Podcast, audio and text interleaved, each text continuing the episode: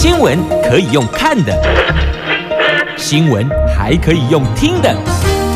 亲切的早安问候，专业的新闻分享，欢迎加入美英主持的 News Online，说新闻给你听。朋友，台港后打开后，大家好，欢迎您再度锁定收听 News Online，我是美英，我是谢美英。在进入今天四大报的三则头版头条新闻之前呢，我们先来关注天气概况。北北桃白天温度介于二十度到二十六度，竹竹苗白天温度介于十九度到二十八度。那么桃园新北、桃园新竹县市到苗栗。白天阳光露脸，而台北市则是阴天，好，落差在这里。不过温度我都蛮高的，但是呢风也挺大的哦，所以要注意防风了。好，来看今天四大报的三则头版头条新闻，中时跟苹果都是这一则哦，让国人在这段台湾疫情趋于和缓的状况下，心里再生忐忑了。这是华航机师染疫，再添两例确诊病例，而且这四位感染的是英国变种病毒。那指挥中心说，不排除他们是同起群聚哟、哦。那这是染疫的另外一个状况。六天总共有七位机师，有一位家属确诊。自由时报头版头条是有关明年的大学考招，明年考招延后可能会有变数，因为家长跟大学都反对呢。那联合报头版头条是有关台铁改革，台铁改革未来每年偏乡跟小站的亏损，还有旧制退休金的部分哦，换算一年大约。亏损五十九亿，这个部分由政府买单，但是呢，这关键性的大家关心的票价调整的问题，目前还是个问号，还没有提到这一点。就是昨天由行政院长跟交通部长、台铁局长首次听取台铁改革方案所提出的，但是呢，那个票价的部分哦，还是没有。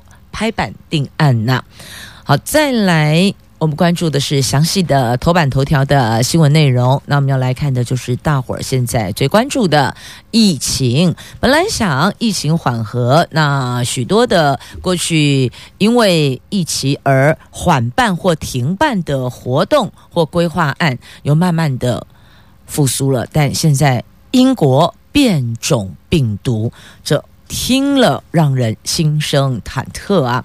这六天时间呢，还不到一个礼拜，六天七位技师，一位家属确诊，而当中有四位技师是英国变种病毒。这华航机师感染新冠肺炎疫情在扩大，指挥中心昨天公布。新增加的两名确诊机师，这六天来已经有七名机师染疫，而且七个人是分属三机队，不是同一个机队的。那新增的个案看不出和先前确诊机师的关联性，感染源还有待厘清。而最早确诊的三名机师和机师儿子病毒株分析出炉了，四个人都染上传染力跟致死率比较强的英国变异株，不排除是同一起的群聚感染。那昨天指挥中心针对华航机组人员全面进行核酸及血清的采检，希望厘清感染途径哦，到底它感染源在哪里，要把它找出来呀、那指挥中心说，因应华航机师在澳洲检出了检测出是阳性的核酸检测阳性，那指挥中心针对在台湾接触者匡列还有回溯采检，昨天再新增一名回溯采检者检出了阳性，所以他是第一千一百例的确诊者。那另外还新增了一名机师在居家检疫期满检出阳性，这是第一千一百零一例。指挥官说，新增加的这两例个案感染源也还不知道，还在厘清中，没有看到和澳洲确诊机师的两者关联性。那其中第一千一百例，他曾经在四月十三号到十七号飞美国安克拉治、旧金山、迈阿密，回台之后进行为期三天的居家检疫。上个礼拜三采检是阴性的，隔天裁剪，结果它的裁剪值介于三十六到四十一之间呢，就等于跟原来的裁剪的阴性啊那个不稳定性增加了。那再隔一天裁剪。变成阴性的，那这一段期间裁剪血清抗体都是阴性，这个部分将和专家小组讨论个案是不是有伪阳性的可能，伪就是伪装的伪哦，伪阳性的可能。那至于第一千一百零一例的确诊者，是上个礼拜天到上个礼拜三曾经飞长途班机到。德国法兰克福回台之后进行三天的居家检疫，检疫期满之后才检确诊。那这个案子是一回台湾就被检出来，对台湾影响相对也比较低，所以有怀疑呀、是在外站接触遭到感染的。不过目前还没有确切的证据指向是这个方向被感染的，只是呢，时序上看来，这个部分的可能性是。比较高的，所以这也是一个推测啦。那这六天来，华航已经有七名货机的机师确诊，加上澳洲确诊机师的儿子也被感染，总计造成八个人确诊。指挥官说，确诊的机师分属不同机队，他不会混飞啦。目前没有看到机队内部的群聚情形啊。那这三名机师是。货机的机师哦，那华航现在要去追这七名机师的足迹。这应该说，指挥中心去追华航染疫的七名确诊机师的足迹，他们到底去过哪些地方？这些地方都要公布出来。那国内的区块呢，可能我们要去了解哦。那其中有一位哦，第一千零九十一例的确诊者，他在四月十六号有参加台北清真寺的活动哦。所以这个部分，这个有关国内的这个足迹。那就要提供给回想当时是否有跟他刚好同一个时间在同一个场域哦，提供给朋友们这个自己追踪一下自己的过去曾经到过哪里的。那等于说台北清真寺活动有两名确诊者，他都有出席参与，都是四月十六号哦，一名是澳洲确诊机师。那还有印尼籍的一名五十多岁的哦，所以呢，这加起来就这两个人。那目前拉出来的就是台北清真寺的活动，所以不要听到清真寺，本来把中立的朋友给吓了一跳哦，因为清真寺这里有一座，但是呢，不同还是带八个在中立的不太记，那是参加台北清真寺的活动哦。好，那么再来从这个染疫的。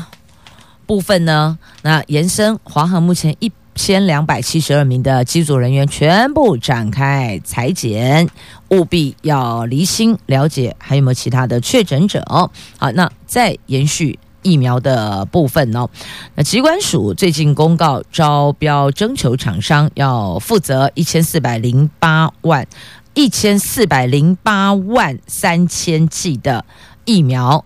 仓储、物流跟配送，其中有五十万剂疫苗必须以是零下七十七十度 C 储存和运送，还有一百万剂要在零下二十度 C 的环境。那这个储存环境分别就是辉瑞和莫德纳疫苗的储存规格，所以你从它要求的规格回推，这是什么厂牌的疫苗，一抓就出来了。那指挥中心证实，我国除了已经买到莫德纳疫苗，也透过。疫苗分配平台购买辉瑞疫苗，但数量还没有谈定啊，就等于说是 OK 的，但是到底数量多少哦？那再来，因为透过要招标物流运送，所以确定我们这一趴是有，应该是有拿到货的哦。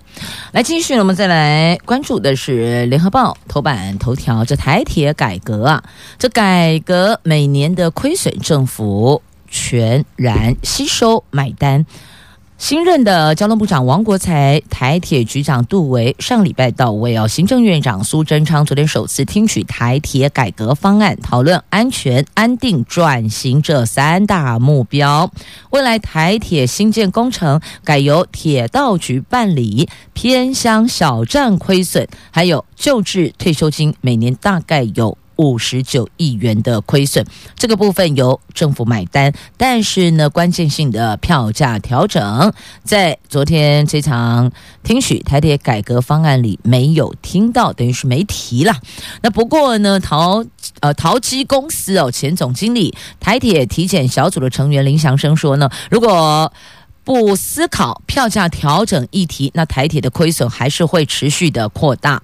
合理化营运成本才能有效经营，否则台铁仍然是亏本生意。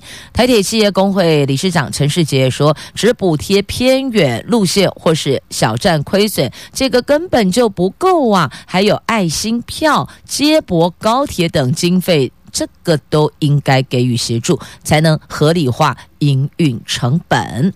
那行政院的发言人罗秉成转述，这次会议就台铁改革三个面向进行讨论，长达三个小时会议。这会议中的重点大多聚焦在安全。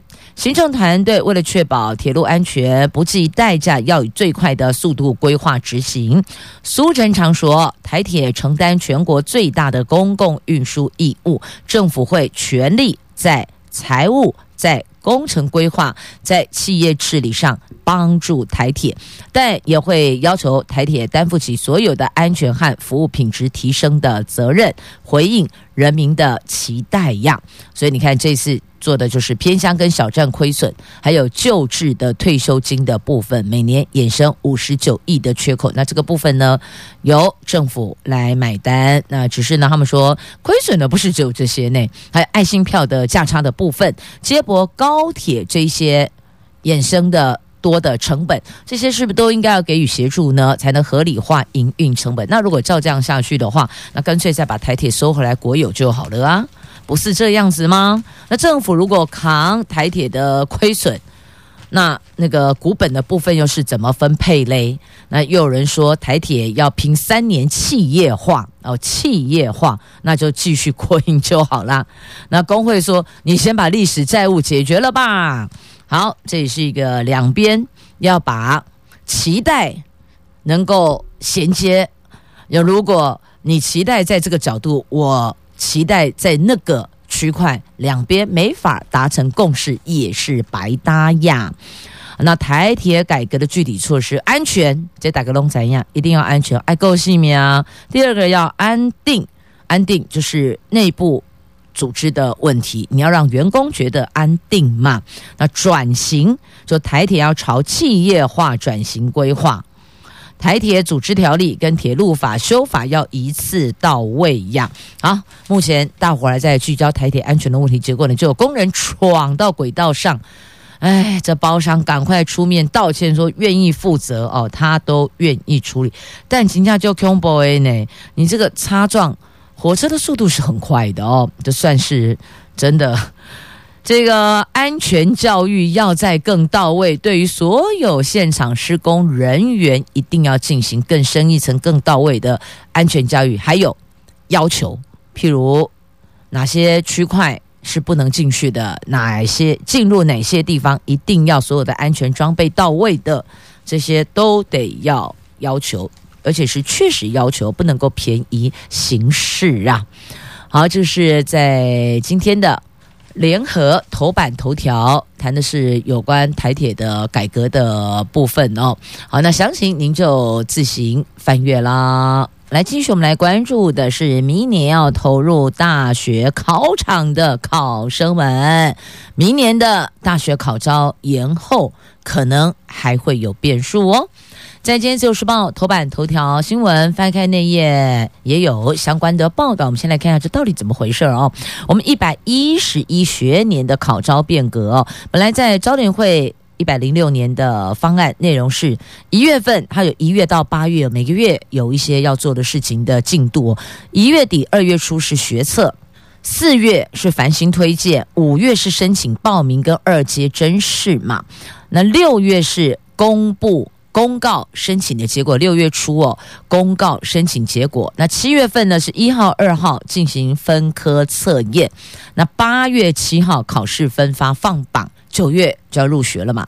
那现在呢，新的变革方案是。一月二十一号到二十三号学测，三月份进行繁星推荐，四月份个人申请报名，六月份申请二阶甄试，月底六月底公告申请的结果，七月二十四号、二十五号分科测验，八月二十五号考试分发放放榜，然后接着两个礼拜后就要到大学报到了。那这个部分家长。反对，家长说：“哈，放榜后不到两个礼拜就要开学了，我哪有时间为孩子找租屋的住处？我被写安诺给催收在短了，因为没放榜前不知道到底是哪一所学校，不能够随便乱租啊。”那再来，大学部也反对啊？什么？你这样往后延啊？我们怎么样来办理新生入学？因为很多的手续哦要完成，资料等等的，大学也跳脚。那既然这样，为什么要往后延啊？就往往前提不是很好吗？不的，往前提还是有问题。高三下学期的课程周数啊。按目前来看的话哦，如果要完整学习，那你课程结束哦，可能也要到五月中旬。那再来，你成绩出来，接下来后面还有呃，课程结束后，接下来期末考成绩的统计，然后再来还有要把这个部分的还有一个学习历程档案，对不对？所以还有一些跟后端进入大学相关的成绩要并入计算，这边又会来不及。所以问题就卡在这里，一个是高三下学期课程的周数，呃，另外一个大学端有作业的时间，跟家长也需要有一个缓冲的时间，所以这个考招延后，那就。教育部说：“哦哦哦，OK OK。”但是呢，家长跟大学都反对呀。哦，等于高中端觉得，嗯，可能你如果原来的方案，可能大家都很紧凑，时间很紧凑，那往后延，对高三下学期的课程周数来讲是好的。可是换家长跟大学部跳脚了哦。这一百一十一学年大学考招案再生变数，教育部预告。明年拟延后大学考招时程，大学申请延到六月底，分科测验延到七月底，考试分发放榜则从八月初延到八月二十五号。这消息一出来，引发各界大反弹，已经有上千名的家长联署反对，大学招联会也不赞成，大学更酝酿。串联反抗，教育部则说，延后是因为有高中希望高三下学期的学习能够更完整，将请大学和高中再行沟通，提出折中方案。那现在升大学有繁星推荐，申请考试分发，最晚八月七号分发放榜。但是因为过去高三下学期忙着申请学习，恐怕就不完整了。教育部日前预告，明年大学考招将延后。但是呢，一预告立刻引发反弹。早点会说，考招新制时程已经在一百零六年经过会员大会、会员大学通过，如今突然在延后，很多学校忧心，这个就很难衔接九月初开学，而且冲击考生呢。高中生等不及国内录取就出国了，新生也无也没有时间为大学做准备，因为放榜一两个礼拜就要。报到开学了，没时间了。那大学酝酿联署反对，希望教育部收回成命。那招联会则预定五月四号开会讨论因应。那有家长就痛批，孩子得为考试多折磨三个星期，没有暑假，放榜不到一两个星期就开学了，更没有时间去找租屋处。那十一号起就发起联署反对，目前已经有一千三百人参加，而且联署人数还在增加当中啊。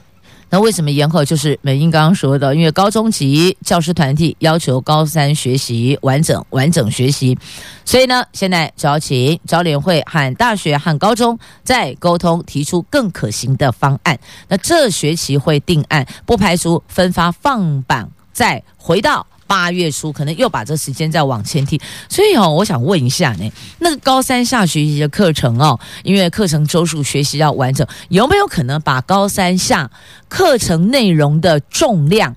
我这样讲好了，就是我们一般讲究的重量哦，它的这个深度啊、广度啊、范围啊，我们再做一个调整，把它往前推一些些。可是现在讲好像也来不及了。我的意思是说，三年有六个学期，对不对？那么是不是可以把高三下学期的课程 maybe 我说 maybe 减量一半，而把这个一半课程把它给除以五，把它给均往前均推到高一上下、高二上下、高三上，让高三下学期的课程是比较轻一些些的，它的这个分量没有那么重，趴数没有那么重，那是不是就可以两端都解套了？只是现在提这个，你不觉得现在的高二学生真的有够可怜的吗？白老鼠第一届课程也是新的，游戏规则又要去 run，真的我告心疼啊！现在这些新课纲，第一年的学生，第二年也是要心疼一半好了，第三年呃心疼四分之一好了，可能至少 run 个三届以后才会比较顺哦。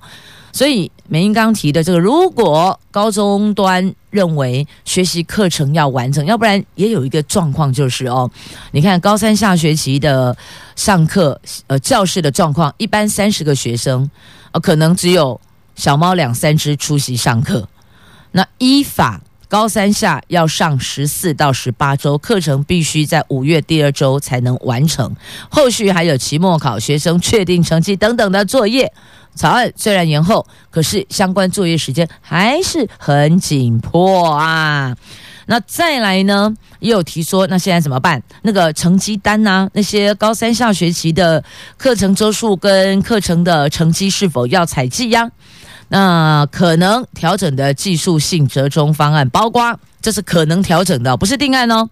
回到招联会的一百零六年方案，或是高三下学期期末考可以提前到五月中旬，也考虑高三下学期的成绩单单独用 PDF 档上传到大学，或是以标记方式大幅缩短学习历程档案的验证所需要的时间等等。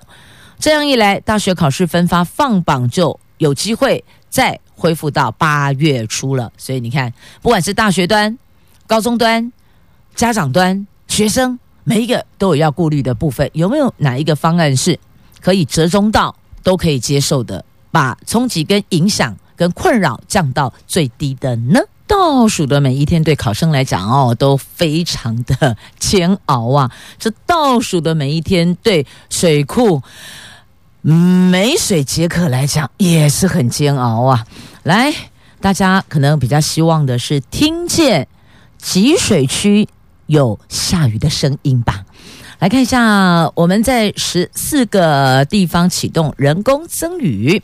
这中国华南云区带来水汽，午后对流云系发展旺盛，加上水利署在十四处地点实施人工增雨。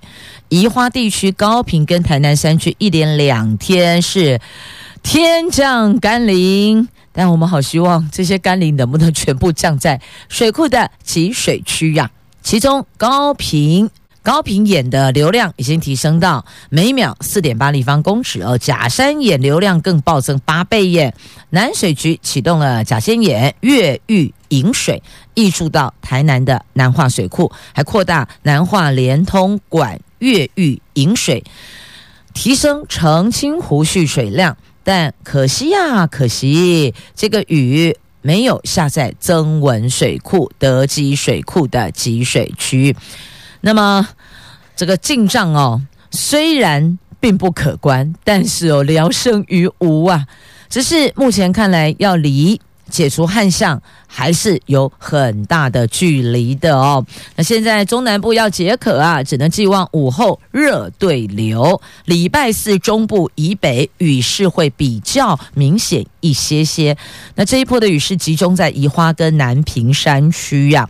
那气象局说呢，礼拜四有封面会快速通过，随后东北风会增强，会带来对流性的短暂降雨，于是会比今天还要更明显。但是以中部以北的地区为主，其他地区是局部短暂阵雨。南台湾平地以多云为主。那礼拜六跟礼拜天东北风减弱，只有花东地区会有零星的短暂雨。那今天的部分呢，受到云层比较多，降雨的影响，北部的高温大概是介于二十四、二十五度左右哦。那礼拜二、礼拜三就明后两天，封面会接近，各地会回暖，可能北部的温度高温会到二十六到二十八度。那现在其实大家比较期待是礼拜四，礼拜四希望降雨能够更明显，而且明显的集中在集水区。我们用力推好了，把云层往集水区上空推，推过去呀、看最近这样嘛，是就凶，这就还漏哎哦，非常的烦恼啊！这儿要用水，那儿也是要用水哟。但还是要提醒大家，即便现在进入节水期，但是呢，也请大家不要因为这样就不洗手哦。疫情还在，该做的清洁工作还是不能马虎的，只是改变一些用水的习惯。就会比较好一些些了。那石门水库也有人工增雨，只是呢，那个降雨量还是不如预期啦。好，继续我们再来关注的是在今天的完中时头版下方的新闻，来看到了蓝绿白同框，然后呢，两音啊，双音不是两音，双音也同框，只是中间隔着燕子哦。好，来看中捷台中中捷通车了，蓝绿白大咖云集呀。好，也看到了现任的蔡总统跟前任的马总统，所以有人说哦，双音同框了，中间夹着个燕子，卢秀燕台中市长。经历了十三年的时间了，通过了一关又一关的考验，台中捷运绿线终于是完工通车营运了。那市府在昨天举办盛大的通车典礼，卢秀燕市长感谢历任总统，还有历任市长、中央部会跟市民的协助，共同完成艰巨任务，而且宣布台中交通迈入新纪元。蔡总统则强调，台中人三十年来的梦想终于是实现了，中央跟地方合作就可以把事情做好。听到重点了没？中央跟地方合作才可以把事情做好，所以就是说不要再杠了。那个中火不就是地方中央两边杠起来了吗？所以唯有合作才能共创双赢呐。简单讲就是这个意思哦。那么昨天很妙的是呢，这蔡总统四次强调哦，就中央地方合作。那马总统重提。这个路线是他当总统任内核定的路线。好啦，你两个形象是哦，不啊不，美国选总统啊，蔡总统两任了，不能再选了。马前总统，难道你还要再回来选总统吗？所以哦，谁做的不重要，重要是有没有做对事情，是否做正确的事情，是否对市民是有帮助的事情，对国家社会。进步是有帮助的事，而不是谁做的，谁做的有那么重要吗？重要是做的对不对？难道不是这样吗？啊，我的双计稿啊，转世改龙喜一步诶，然后这个是我争取的，那个是我建制的，那个是我做的，这个很重要吗？重点应该在有没有做对吧？啊，百姓人民的感受是否到位吧？这才是重点，不是吗？蓝绿白大咖云集呀、啊。这有蓝营的政治人物，有绿营的政治人物，那白是谁呢？台北市长柯文哲也来了终结通车典礼哦。那看到还有国民党主席江启臣、前台北市长郝龙斌，那柯文哲也不忘自我行销，他强调台中绿线捷运总经费是五百九十三亿，其中工程费用四百八十五亿，很难得省下三十亿。他强调这个也是完全符合他的个人风格。好，每个人都在 promote 自己哦，但是呢，这个双鹰哦，哦强调的。蔡总统强调，中央地方合作才可以把事情做好。对啊，中央地方合作，意思说不合作，你这个中捷也别通车了哦。那马总统说是要任内核定的路线，不知道核定，今天也没得通车。好了，你们两位都不能再选了，就到旁边安静一下吧，让其他要选的人出来讲话。譬如说像柯文哲，譬如说像蔡其昌，譬如说像卢秀燕，卢秀燕还要争取连任嘛？那蔡其昌去目前了解，他可能是绿营派出来要来挑战卢秀燕的市长宝座的参选人了。那柯 P 接下来是要攻大位，好了，没算计啊，大家来讨金恭维啊，已经不能选了，或是不要选的，不会再选的，请退到两旁当观众，掌声鼓励就好。不过昨天这一场画面还真令人感动呢，所有人坐在这里，好和谐哦。有没有感动？有，蓝绿白难得如此和谐。好，继续再来关注的，这个是在今天《自由时报》头版版面下方的新闻。来，这个有关港澳移民的部分哦，中共修改香港选制选举制度哦，选制强推爱国者治港治治理的治哦，爱国者治港撕毁。一国两制不变的承诺。根据透露，有鉴于香港恐怕沦为中共对台湾统战的渗透基地，为了强化民主防卫机制，政府部会严拟要修正移民政策，针对香港哦，就港澳两地啦，香港、澳门居民来台湾居留定居制度，未来将多一道。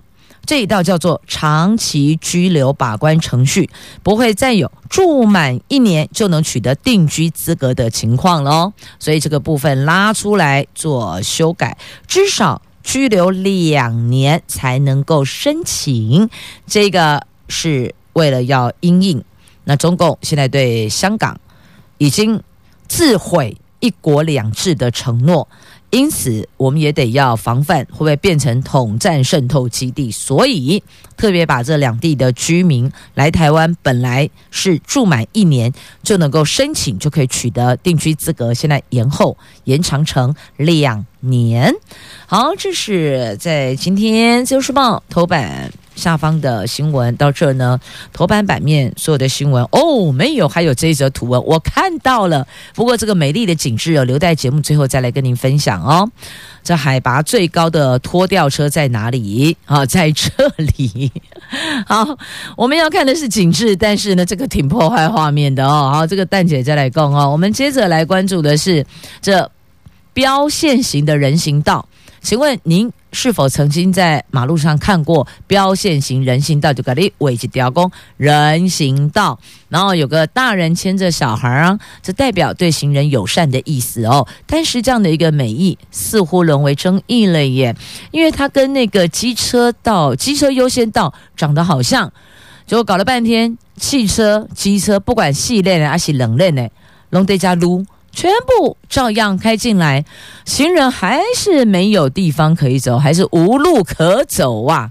所以原来画设的标线型人行道的美意沦为争议了。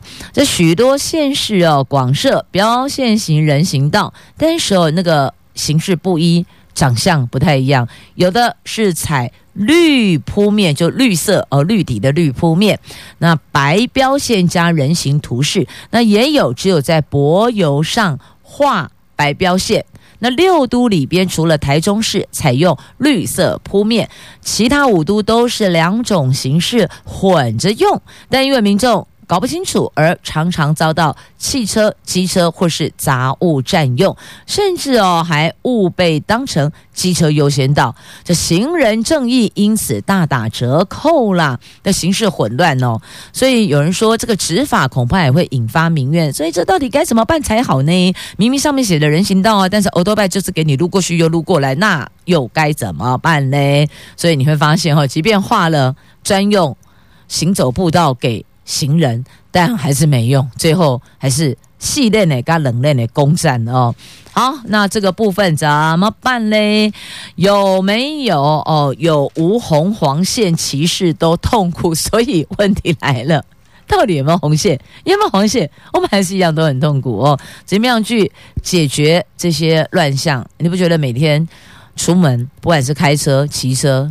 走路，你都觉得好像在搏一场惊心旅程吗？能够平安的回到家，都阿弥陀佛、哈利路亚了，有没有？是啊，所以什么时候才能让用路朋友可以行得安心、行得安全、行得安稳呢？我们也需要三安，可以吗？好，这是在今天媒体有报道的新闻，媒体特别把它拉出来哦。